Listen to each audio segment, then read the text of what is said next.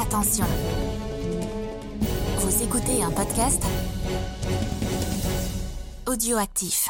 Aujourd'hui, on va parler d'un comics qui s'appelle The Master Race, qui est, dessiné par un certain Bernard Krigstein. Bernard Krigstein, il est né donc le 22 mars 1919 à Brooklyn, dans une famille d'origine juive venue de Biélorussie. Et contrairement à beaucoup de jeunes artistes de comics, lui, il arrive dans le milieu avec un vrai background artistique. Il a étudié les arts plastiques et plus spécifiquement la peinture à l'université. Et s'il arrive dans, le milieu, c'est limite malgré lui, puisqu'il considère à l'époque les comics comme un sous-travail sans intérêt, mais comme il s'est marié en 1940 et qu'il a besoin de beaucoup plus d'argent que peut lui en rapporter ses travaux de peintre, de cover, de pulp ou d'artisan chez un chapelier, et au vu des problèmes de santé de sa femme, il va se lancer dans ce milieu qui est très très demandeur en artiste. Son premier travail connu, c'est un épisode des Liberty Lads, donc une équipe de jeunes patriotes euh, durant la Seconde Guerre mondiale, qui a été, euh, publié dans le dernier numéro de Jump Comics, donc le numéro 25, euh, qui est daté d'avril 1943. Au mois de mai de cette même année, il va être appelé sous les drapeaux et il va, va servir de ses talents artistiques en tant qu'illustrateur dans divers magazines de l'armée américaine. Il va en revenir de sous les drapeaux en 1946 et il reprendra directement le chemin des ateliers de comics où euh, il où se retrouve vite à bosser sur euh, la série Nyoka de The Jungle Girl qui est donc un titre une sorte de Tarzanide dont on a parlé avec Gré Pigeon dans un comics euh, dédié à Tarzan. Je vous, mettrai un lien euh, sur YouTube. C'était un personnage de chez Fawcett Comics. Et euh, jusqu'au début des années 50, il va bosser pour plusieurs éditeurs comme Novelty Press, Steve Davis ou Timely Comics, que l'on connaît mieux aujourd'hui sous le nom de Marvel. C'est aussi à cette époque qu'il va commencer à changer d'avis sur les comics. S'il signe majoritairement ses travaux de, ces années-là sous le pseudo de B.B. Krieg, donc euh, Ballbuster, son surnom de l'armée. En fait, c'est parce qu'il considère que c'est du travail indigne. Il va rencontrer des collègues comme Jack Kirby ou Will Eisner qui vont lui faire comprendre que le comics c'est surtout un médium et qu'il est possible de le faire accéder au rang d'art. En 1952, donc euh, il va créer son propre syndicat dans le but d'obtenir des soins médicaux payés par les éditeurs. Bah, il a perdu un enfant bas âge. Il s'inquiète notamment euh, de problèmes de santé qui touchent les artistes. Il veut aussi euh, militer pour le droit de récupérer les planches qu'ils produisent et avoir un prix par page plus honnête pour les artistes. Il va appeler sa, son syndicat The Society of Comic Book Illustrator. Donc Stein va être euh, le président, Arthur Peddy le vice-président, et euh, dans les membres, on va trouver notamment des personnes comme Bernard Sachs ou Ross Andrew. mais en fait, ça va pas durer longtemps parce que après trois bulletins d'information en juin 1953, bah, le syndicat il va faire faillite et encore pire pour euh, Les éditeurs, bah, en fait, ils sont pas super chauds pour euh, travailler avec un, un fouteur de, de troubles dans son genre.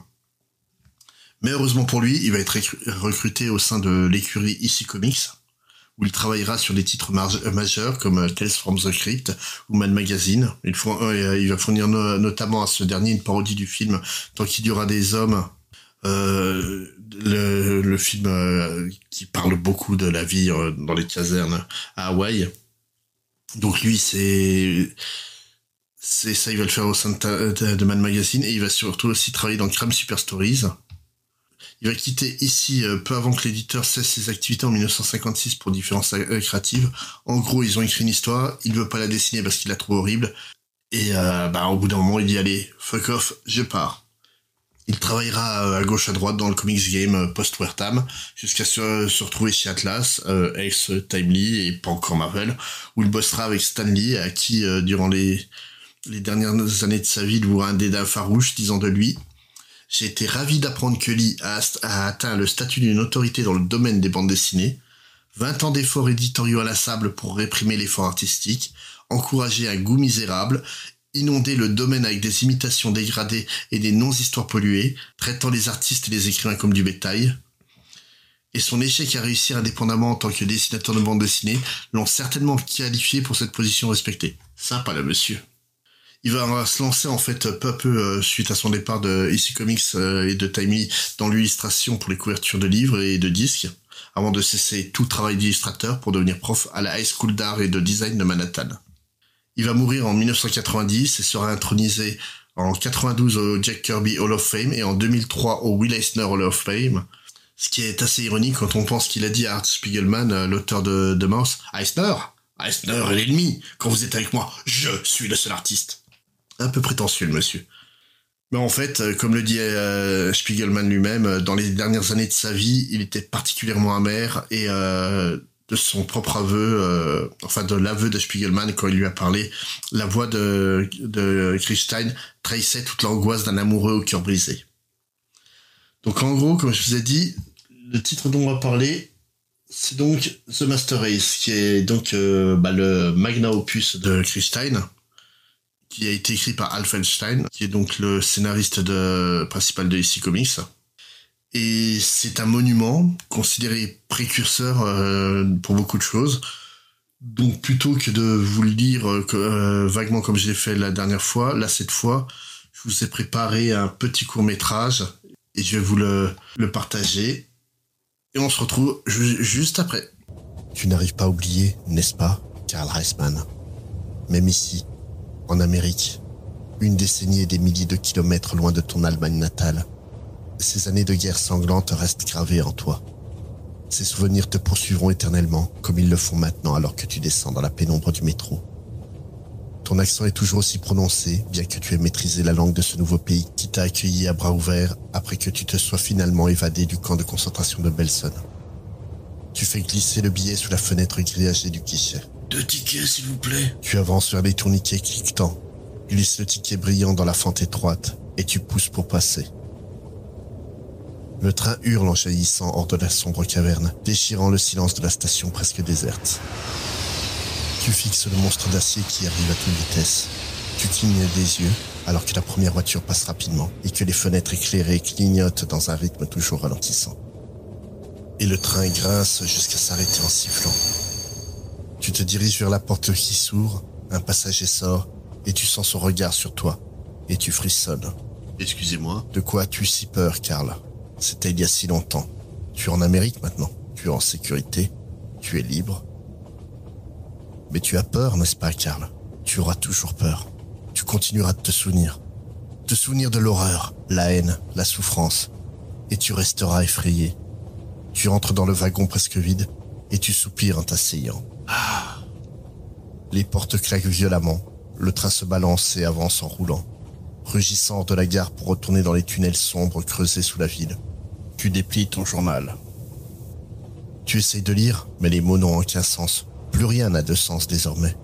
Plus rien que cette sensation répugnante qui te tourmente depuis plus de dix longues années. Le camp de concentration t'a laissé sa marque sur toi, n'est-ce pas, Karl Reisman Tu jettes un regard autour de toi sur tes compagnons de voyage, assis seuls dans leur propre petit monde de peur. Tu étudies leurs visages, leurs traits, leurs yeux. Tu regardes, tu regardes toujours. Que cherches-tu, Karl? De quoi as-tu si peur? Le train gémit en entrant dans une autre station et s'arrête brusquement. Les portes s'ouvrent en bourdonnant. Tu regardes ton journal, ne percevant qu'à peine les mouvements des gens qui descendent. Quelqu'un entre. Et ensuite, au plus profond de toi, tu sens un frisson. Ce frisson glacé. Le frisson de la mort. Tu fixes le journal qui repose sur tes genoux, incapable de lever les yeux, de peur de voir ce que tu sais être là. Mais après quelques instants de terreur, tu ne peux résister. Tu lèves les yeux. Et tu le vois Lui, il est assis, raide, lisant son journal, ne te regardant pas, ne te remarquant pas. Non, non. Mais tu l'as vu, Karl Il ne peut pas me faire de mal maintenant. Tu as vu son visage Il ne peut pas. Il ne le ferait pas. Celui que tu savais que tu verrais un jour de nouveau. Le visage que tu as redouté de voir pendant dix longues années. Ta bouche frémit, tes mains s'ouvrent et se referment, humides de transpiration. Le train hurle autour d'un virage sur sa voie souterraine, et le cri est aigu et perçant, faisant grincer tes dents, te ramenant dans le passé, jusqu'à un autre cri, le cri d'un petit homme aux yeux fous, aux cheveux noirs et à la petite moustache. Tu te souviens de ce petit homme en uniforme qui se tenait devant de petits groupes, puis devant des foules, et finalement devant des multitudes, et hurlait, et hurlait pour les pousser dans une mission hystérique de conquête mondiale. Tu étais là, dans l'une de ces foules. Tu te souviens? Et quand le petit homme avait arrêté de crier et que la foule s'était dispersée. Tu te souviens du sentiment d'écœurement que tu avais, le dégoût et la nausée que tu as ressenti en rentrant chez toi Il y en avait d'autres comme toi, Karl. D'autres qui étaient écœurés et nauséeux suite aux propos hurlés par ce petit homme. Mais ils ne pouvaient pas arrêter la marée, n'est-ce pas, Karl? Ils ne pouvaient pas endiguer le flot de haine qui se déversait dans les rues avec des matraques et des armes à feu et les injonctions du petit homme les encourageant. Personne ne put empêcher les livres d'être brûlés, les vitrines des magasins vandalisées et leur contenu pillé, ou le sanctuaire des foyers d'être violé. C'était la folie, une vague qui a balayé ta patrie comme la peste. Une vague déferlante de haine frénétique, de peur et d'effusion de sang, de violence explosive. Une vague sauvage et incontrôlée qui t'a emporté avec elle, toi et les tiens. Quand as-tu été emporté par cette vague? Quand as-tu vu pour la première fois le camp de concentration de Bergen-Belsen et la misère humaine qui sanglotait derrière ses barbelés? Te souviens-tu, Karl? Te souviens-tu de l'odeur épouvantable des chambres à gaz qui anéantissaient chaque heure des centaines et des centaines de tes compatriotes?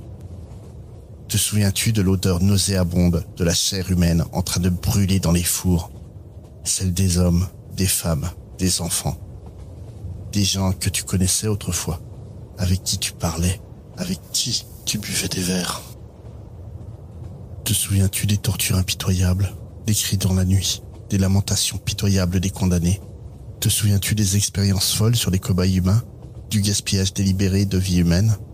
Les ampoules qui brûlaient dans les lampes, dans les bureaux des camps de concentration, brillant à travers leurs abat-jours en peau humaine? Regarde, Karl. Regarde le visage de cet homme assis en face de toi dans ce wagon de métro maintenant désert. Souviens-toi. Rappelle-toi les gardiens qui exécutaient joyeusement les ordres sadiques de la race des seigneurs. Fouettant, donnant des coups de pied, frappant. Les gardiens qui traînaient avec enthousiasme les femmes et les enfants vers les fours qui attendaient. Rappelle-toi les gardiens qui poussaient et bousculaient, entassant les détenus sans défense du camp dans les fosses communes fraîchement creusées, riant follement alors qu'ils enterraient leurs victimes encore vivantes, étouffant leurs cris pathétiques, étouffant leur vie misérable.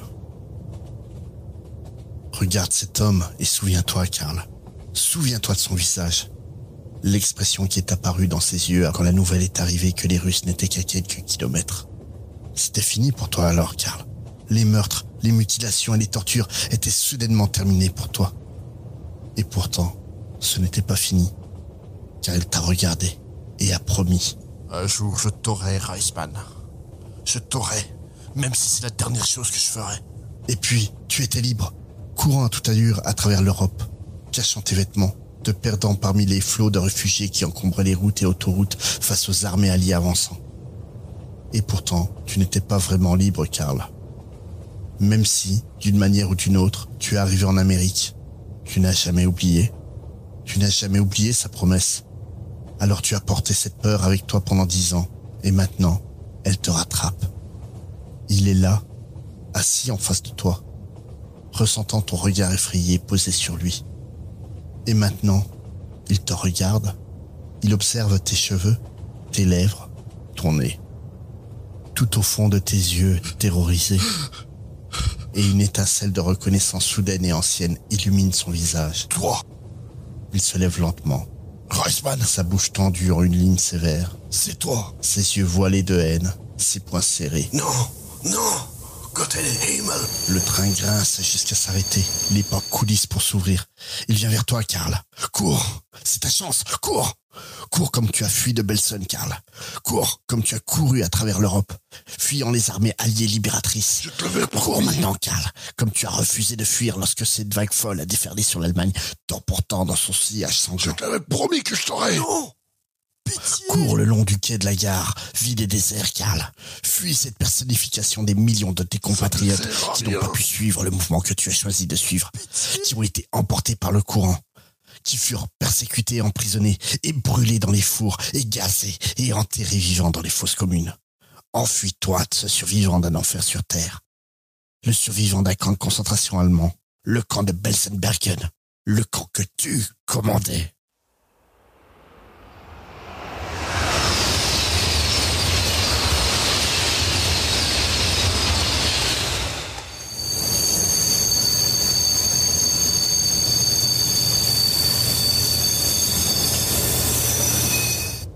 S'est-il passé Je ne sais pas. Il est parti devant moi et il a commencé à courir. Il s'est mis à courir sur la plateforme et ensuite il a sauté sur les roues du train qui venait de l'autre côté. Vous le connaissiez Non, il... C'était un parfait inconnu. Voilà, donc euh, là c'était le petit court métrage que j'ai fait avec les images de Christine et les mots de Feldstein. Et on va en parler un peu plus maintenant. Donc en gros, Master Race, euh, l'histoire que vous venez de voir, c'est une histoire qui est très très importante historiquement parlant parce que c'est comment dire c'est en gros euh, autant sur le fond et sur la forme, il y a une vraie importance. Tout d'abord, en fait, ce qu'il faut comprendre, c'est que Christine, ça faisait très longtemps qu'il euh, qu'il embêtait les éditeurs de chez euh, EC Comics pour avoir le droit d'illustrer une, une BD en ayant une totale liberté créative. Et euh, c'est l'intrigue, bon, vous l'avez vu, euh, c'est quand même euh, l'histoire d'un survivant de, de des camps de concentration qui rencontre son bourreau, mais euh, voilà, le twist, c'est que celui qu'on pense être la victime ne l'est pas forcément. C'est une intrigue qui était très controversée, même pour ici Comics. Feinstein avait écrit donc cette histoire d'un homme qui prend le métro la nuit lorsqu'il entre dans le train, il a l'impression d'être observé, ainsi de suite. Et oui, ce twist final qui en fait, bah, tu t'identifies à un type que tu découvres être un des, des pires salopards possibles.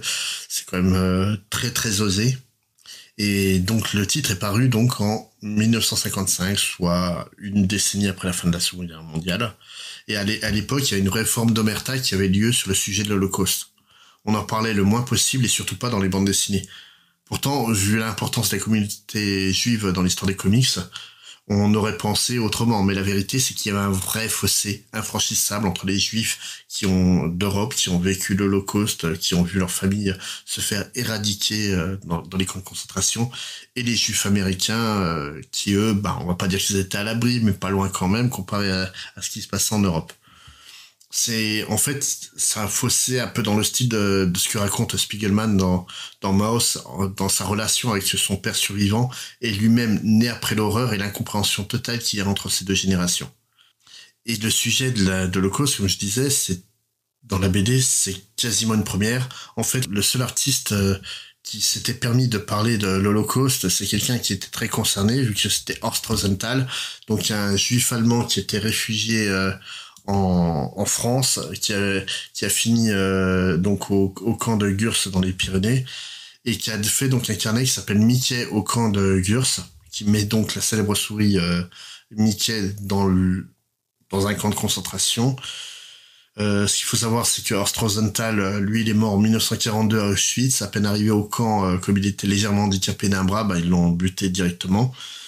Et euh, c'est un bouquin qu'on a quasiment perdu. Donc, euh, pour expliquer l'histoire de, de Mickey au camp de, de Gurs, c'est euh, donc euh, lui au, camp de Gurs, il s'occupait du secteur des enfants et pour les occuper, il essayait de raconter le quotidien en essayant un peu de, comment dire adoucir le quotidien de ces enfants-là. Et euh, même si c'est pas vraiment possible d'adoucir l'enfer, et c'est en fait une bande dessinée qu'on a quasiment perdu de vue pendant des années, qui a été redécouvert, euh, je pense, fin des années 70 et redécouvert début des années 2000.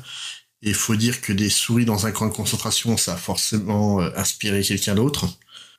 Mais même si on sort en fait du domaine culturel, euh, on se reste dans le domaine culturel, hors euh, l'histoire classique les, le devoir de mémoire et donc les témoignages de survivants, l'Holocauste, c'est un sujet qui est particulièrement oublié. Donc, euh, Master Race, ça précède quand même le film d'Alain Resnais, Nuit et brouillard, d'une année, par exemple. Donc, euh, Nuit et brouillard, euh, qui est sorti en 56, qui est un monument euh, de, documentaire, en fait, qui pour moi, en fait, est un, film qu'on devrait montrer aux, élèves au collège pour bien expliquer ce que c'était que, que ces saloperies de, de camp. Mais euh, le truc, voilà, c'est qu'on le premier vrai film, il date de 56, 11 ans après, et c'est un Français qui, qui le réalise. Et c'est étrange, en fait, si on essaie de, de comprendre ce silence autour de, de la Shoah, on trouve surtout comme raison à l'époque le manque d'envie de se, se remémorer ce passage particulièrement sombre de l'histoire humaine. Mais en fait, On peut aussi voir une tentative d'adoucir l'amitié naissante entre les USA et l'Allemagne post-seconde guerre mondiale, et notamment le fait que les progrès technologiques américains sont parfois le fait de scientifiques ayant directement participé à la seconde guerre mondiale. Je pense à Werner von Braun, l'homme qui a envoyé euh, un homme marcher sur la Lune. C'est aussi le salopard qui a créé les, les missiles V2 qui a bombardé Londres. Il y a plein de trucs comme ça. Euh, absolument horribles, des, des gens qui ont fait des trucs absolument horribles, qui ont été euh, plus ou moins lavés de tout soupçon euh, après la Seconde Guerre mondiale, parce qu'ils servaient euh, la grande cause américaine. Il va vraiment falloir attendre les années 80 pour voir naître une vraie volonté de ne pas oublier de voir et de voir l'Holocauste être évoqué dans des œuvres de culture populaire. Par exemple, Magneto, le célèbre ennemi des, des, des X-Men, c'est aujourd'hui on le considère comme un survivant de l'Holocauste, mais même si les X-Men datent des années 60, cette histoire comme quoi il a grandi, enfin il a vécu dans un camp de concentration, que c'est un, un juif qui a été martyrisé, ça date juste d'octobre 81 et de Uncanny X-Men 150. Et qui a vraiment changé la vision complète qu'on avait sur ce personnage-là. Hein. Et à ma connaissance, entre Nuit et Brouillard et les années 80, en dehors d'une adaptation de Anne Frank, je crois que le seul film que je connaisse qui parle de l'Holocauste, et ça va faire plaisir à, à, à XP78 s'il regarde cette vidéo. C'est en fait un film de Sidney Lumet, euh, le prêteur, euh, le prêteur sur gage, qui date de 1964. Et honnêtement, entre le prêteur sur gage et puis euh, le choix de Sophie, je suis pas sûr d'en connaître d'autres. Master Race, c'est pas seulement remarquable pour euh, pour son sujet de fond et la manière de le traiter, mais aussi pour l'exécution graphique. On va expliquer qu'il y a un petit problème euh, dans l'existence même de, de ce titre-là. Donc, pour comprendre ce problème, on va parler donc de Ed Feldstein que je vous ai montré euh, plus haut. Feldstein, c'est euh, c'est donc le, il écrivait les histoires, mais il les écrivait avec tellement de détails et que vous avez remarqué que là c'est particulièrement verbeux, hein, euh, quand même Master Race. En fait, il les écrivait avec, tellement de détails qu'elles étaient en réalité lettrées avant que le dessin le dessin ne soit fait l'artiste, il recevait ses planches, il y avait déjà le lettrage de fait, puis il fallait qu'il fasse les cases en dessous. Et étant donné donc euh, Feldstein allouait une case spécifique pour chaque, euh, dessin et qui euh, décrivait plus ou moins la situation, bah, afin que le lettrage puisse se faire sans problème et que le dessin corresponde, fallait que Feldstein sache exactement ce qui serait dans cette case donnée. Mais Kriegstein, en fait, trouvait cette histoire bonne, mais genre vraiment beaucoup trop bonne pour qu'elle soit dessinée de manière normale pour un comics. Donc il s'est battu pour obtenir plus de pages pour cette histoire. La plupart des artistes chez ici n'étaient autorisés à créer qu'une histoire de 6 pages, mais Kriegstein insistait sur le fait qu'il avait besoin d'au moins 12 pour raconter son, récit. Puis au bout d'un moment, à force de parler, ses éditeurs ont fait un compromis et puis lui ont accordé 8 pages. Ce qui a particulièrement pourri Feldstein qui a été obligé de corriger son lettrage pour que ça corresponde aux nouvelles cases. Et euh, parce qu'en en fait, euh, oui, bah, lui il avait déjà préparé le texte, donc il a fallu couper, coller euh, pour euh, pour essayer de remettre le tout dans le bon ordre. Et euh, concernant le travail de Kriegstein, on constate qu'il joue avec la taille des cases un peu partout dans le comics. C'est en fait son travail de découpe qui est précurseur, notamment sur la fin de l'histoire et la, la chute de, de Reisman. Comme il dira lui-même en fait dans une interview en, en de 1963 euh, avec John Benson et Bob Stewart, c'est ce qui se passe entre ces cases qui est si fascinant. Regardez toute cette action dramatique qu'on n'a jamais la chance de voir. C'est entre ces cases que se déroule l'action fascinante. Et à moins que l'artiste ne soit autorisé à explorer ça, la forme restera balbutiante. Et en fait, euh, pour ceux qui ont lu euh, L'art invisible de Scott McCloud, c'est exactement ce que prône euh, McCloud aussi, et qu'il met en, exergue dans sa BD le, le sculpteur. Mais reste un problème. C'est que l'histoire, à la base, a été prévue en six pages, dans un magazine spécifique. Donc celui que vous voyez à l'écran là, Crime Suspense Story, numéro 26. Et en fait, c'est extrêmement euh, compliqué de rajouter ne serait-ce que deux pages dans un magazine, parce que tout est prévu dès l'arrivée euh, chez l'éditeur pour que tout soit fait à tant de pages par histoire et ainsi de suite. Ils ont commandé les autres histoires, il y a les pages de pub et compagnie, donc faut supprimer les pubs, mais tu ne supprimes pas les pubs parce que c'est ce qui te rapporte un revenu. Mais là, on a un vrai problème. Donc du coup, en fait, comme Craig Stein doit mettre plus d'un mois à dessiner ses planches, alors que d'habitude il tenait ses deadlines sans problème à la base et qu'il fournissait une histoire de 6 pages en même pas 15 jours, bah, ça va quand même décaler encore plus. Et au vu du résultat, bah, Max Gain, euh, bah, quand il va voir le résultat de ce que je vous... donc le, le je vous ai montré là, Max Gain, le patron de EC Comics, il va, lui dire, bah, on va monter le prix euh, des, des planches parce que franchement, c'est un super boulot. Mais on était en 1954 à ce moment-là. Ici Comics était en pleine tourmente avec la commission euh, sénatoriale lancée suite aux, euh, suite aux, accusations de Frédéric Wertham, donc le, fameux psychiatre qui considérait que les comics euh, corrompaient la jeunesse et notamment ici Comics parce qu'ils y allaient fort dans le dans le glauquissime. Et c'est ce qui va donc amener à la création du Comic Code Authority en fait, euh, le truc, c'est que trouver de la place pour une histoire de, de 8 pages au lieu de 6, bah, c'est plus trop l'heure du jour. Hein. La Max Gain, il va littéralement se vautrer devant le Sénat, et euh, ça va faire euh, vraiment des histoires. Mais arrive 1955. Et donc, en fait, ici Comics, ils entreprennent d'arrêter toutes les publications qui été lancées pour lancer, en fait, une toute nouvelle direction. Mais qui ne s'associerait pas avec le Comic Code Authority néanmoins, et en fait, euh, dans cette toute nouvelle direction, il y a le magazine Impact. Et donc, ils se disent, bah, quitte à lancer un nouveau magazine, on a une, on a une histoire, on sait pas où la caser, on va commencer par ça. Et euh, ce qui est marrant, comme je vous disais, c'est qu'en fait, euh, Crime Suspense Story, qui est le, volume dans lequel aurait dû être publiée l'histoire, vous voyez la couverture, c'est un homme qui tombe sous le métro, ce qui est plus ou moins le final de, de Master Race. Et donc, Master Race et Impact numéro 1, ça sera celui-là. Et on se dit, bah voilà, hein, c'est devrait lancer dans un magazine, ça va devenir culte, et bah pas du tout. Parce que le plus difficile dans cette histoire, ça va être de trouver du public.